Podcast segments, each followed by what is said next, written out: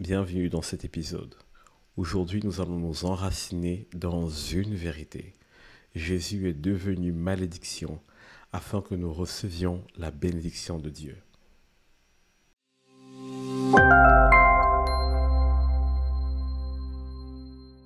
Alors, qu'est-ce qu'une malédiction? La Bible définit la malédiction comme tout ce qui entre dans notre vie dans le but de nous détruire, par conséquence d'une faute ou d'un péché. La Bible, au sens large, parle aussi de la malédiction comme toute forme de diffamation ou de calomnie. On va savoir pourquoi tout à l'heure c'est important d'inclure ces deux choses. Mais vous savez quoi? Certains d'entre nous, lorsqu'on regarde notre vie, on a des traces évidentes de choses qui ne vont pas, de cycles infernaux qui ne s'achèvent pas. On se demande pourquoi ces choses m'arrivent. Par exemple, certains d'entre nous, nous sommes des pauvres et nos enfants sont dans cette même pauvreté. Certains, nous sommes nés avec des maladies héréditaires. Vous savez quoi? La malédiction est en fait la suite logique de ce qui s'est passé dans le jardin d'Éden. Dans les épisodes précédents, je vous ai parlé en fait du péché en premier lieu et ensuite de la honte. Une fois que Adam et Ève ont péché, ils se sont rendus compte qu'ils étaient nus, ils ont eu honte et ils se sont cachés. Et lorsque Dieu est venu les voir, Dieu leur a dit, je vous avais prévenu de ne pas manger de ce fruit, Maintenant, vous devrez emporter les conséquences. Et c'est la première fois que nous voyons des traces de malédiction dans la Bible. Et c'est toujours la conséquence de quelque chose qui s'est passé ou produit d'une action qu'on a faite qui va à l'encontre de l'ordre établi naturellement par les choses. Certaines personnes sont malades à cause de ce qu'elles ont fait ou à cause de ce que leurs parents ont fait. Mais j'ai une bonne nouvelle pour vous aujourd'hui. En fait, on a une autorité pour détruire cette malédiction. C'est tellement important déjà de connaître les promesses de Dieu au sujet de la malédiction. Je vais vous en prendre juste quelques-unes, très simples, sur lesquelles j'aimerais que vous puissiez vous ancrer. Parce qu'en réalité, beaucoup d'entre nous pensons qu'on peut être libre de toute forme de malédiction. Il faut faire des jeûnes, des prières très longs. Je ne dis pas qu'il ne faut pas en faire, mais ils ont l'impression que le processus est long et interminable mais la vérité libère. Et je crois que si les vérités qui sont dites aujourd'hui entrent dans nos cœurs, nous allons pouvoir vivre en toute liberté. Voici ce qui est écrit dans Jérémie 31 au verset 29. En ces jours-là, on ne dira plus, les pères ont mangé des raisins verts et les dents des enfants en ont été agacées. Alors on va me dire, Steve, je comprends pas trop, c'est quoi le rapport? Si vous lisez bien attentivement Jérémie 31, vous voyez que Jérémie parle de cette époque où le Messie viendra, c'est-à-dire quand Jésus est venu sur la terre il y a à peu près 2000 ans de cela. Il parle de cette époque où le Messie viendra et mettra en place une nouvelle loi, une nouvelle règle, une nouvelle façon de fonctionner, qui est d'ailleurs la façon de fonctionner du royaume de Dieu, selon laquelle chacun mourra pour son propre péché.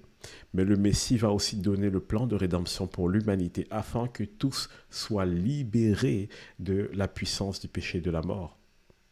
Et quelque chose d'intéressant à noter ici. Il dit, les pères ont mangé des raisins verts, les dents des enfants ont été agacées. C'est très symbolique, mais regardez attentivement. Si vous mangez des raisins verts ou des raisins pas mûrs, ou trop sucrés, ou trop acides, ce qui se passe, c'est que ben, si vous ne vous brossez, pas les, dents, des caries arrivent. Vous aurez des caries. Et ça va être délicat. Vous aurez des douleurs dans les dents. Et qui trouverait juste que par exemple votre père ait commis quelque chose, une quelconque faute ou péché, mais que ce soit vous qui deviez payer cette dette, que ce soit sur vous que cela retombe?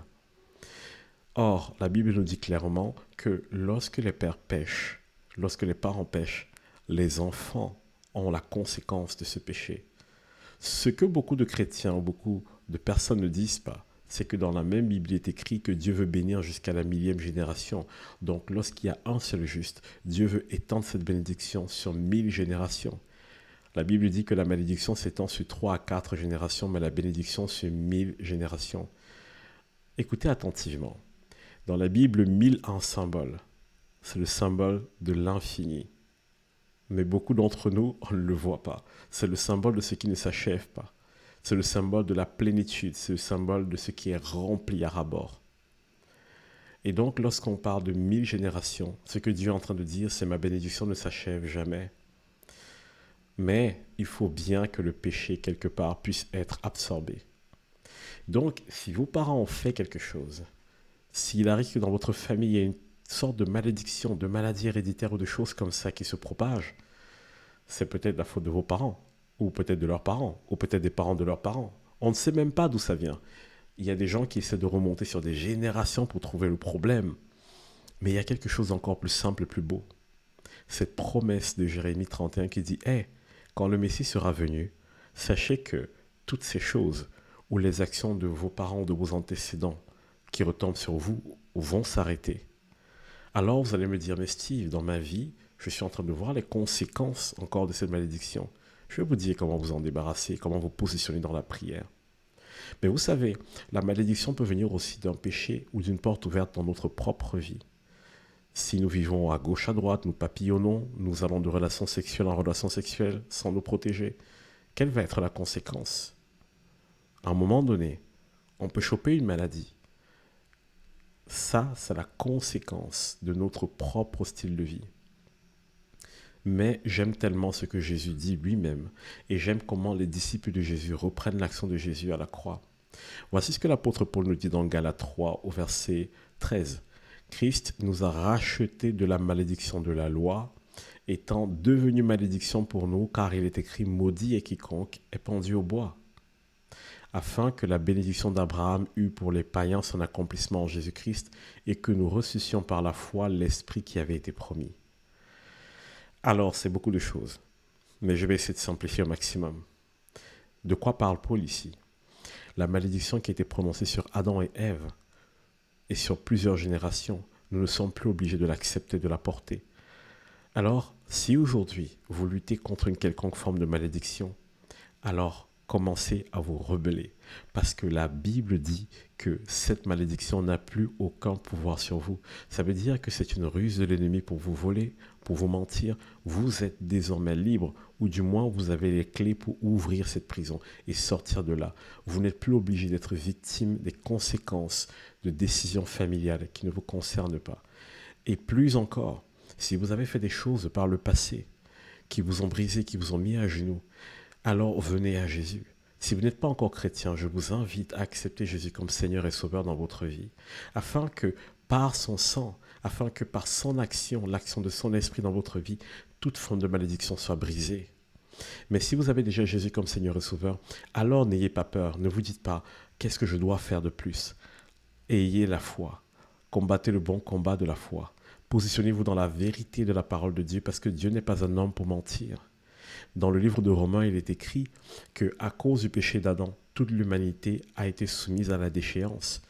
Mais dans le même livre, il est écrit qu'à cause, ou alors grâce à l'obéissance de Jésus-Christ, l'humanité entière a accès au rachat de ses péchés, c'est-à-dire la justification par la foi. Alors je vais vous dire une chose aujourd'hui. Est-ce qu'il y a quelque chose dans votre vie qui relève de l'ordre de la malédiction? Est-ce qu'il y a des conséquences des actions de vos parents sur votre vie? Est-ce qu'il y a des maladies héréditaires qui traînent? Des allergies par exemple? Des maladies drépanocytose ou des choses de ce style-là? Est-ce que vous voyez des conséquences d'actions antérieures à vous qui sont en train de miner votre vie? À partir d'aujourd'hui, positionnez-vous et ancrez-vous dans cette vérité et commencez à déclarer cette parole. Jésus s'est fait malédiction à la croix afin que moi, je puisse entrer dans la bénédiction de Dieu pour ma vie.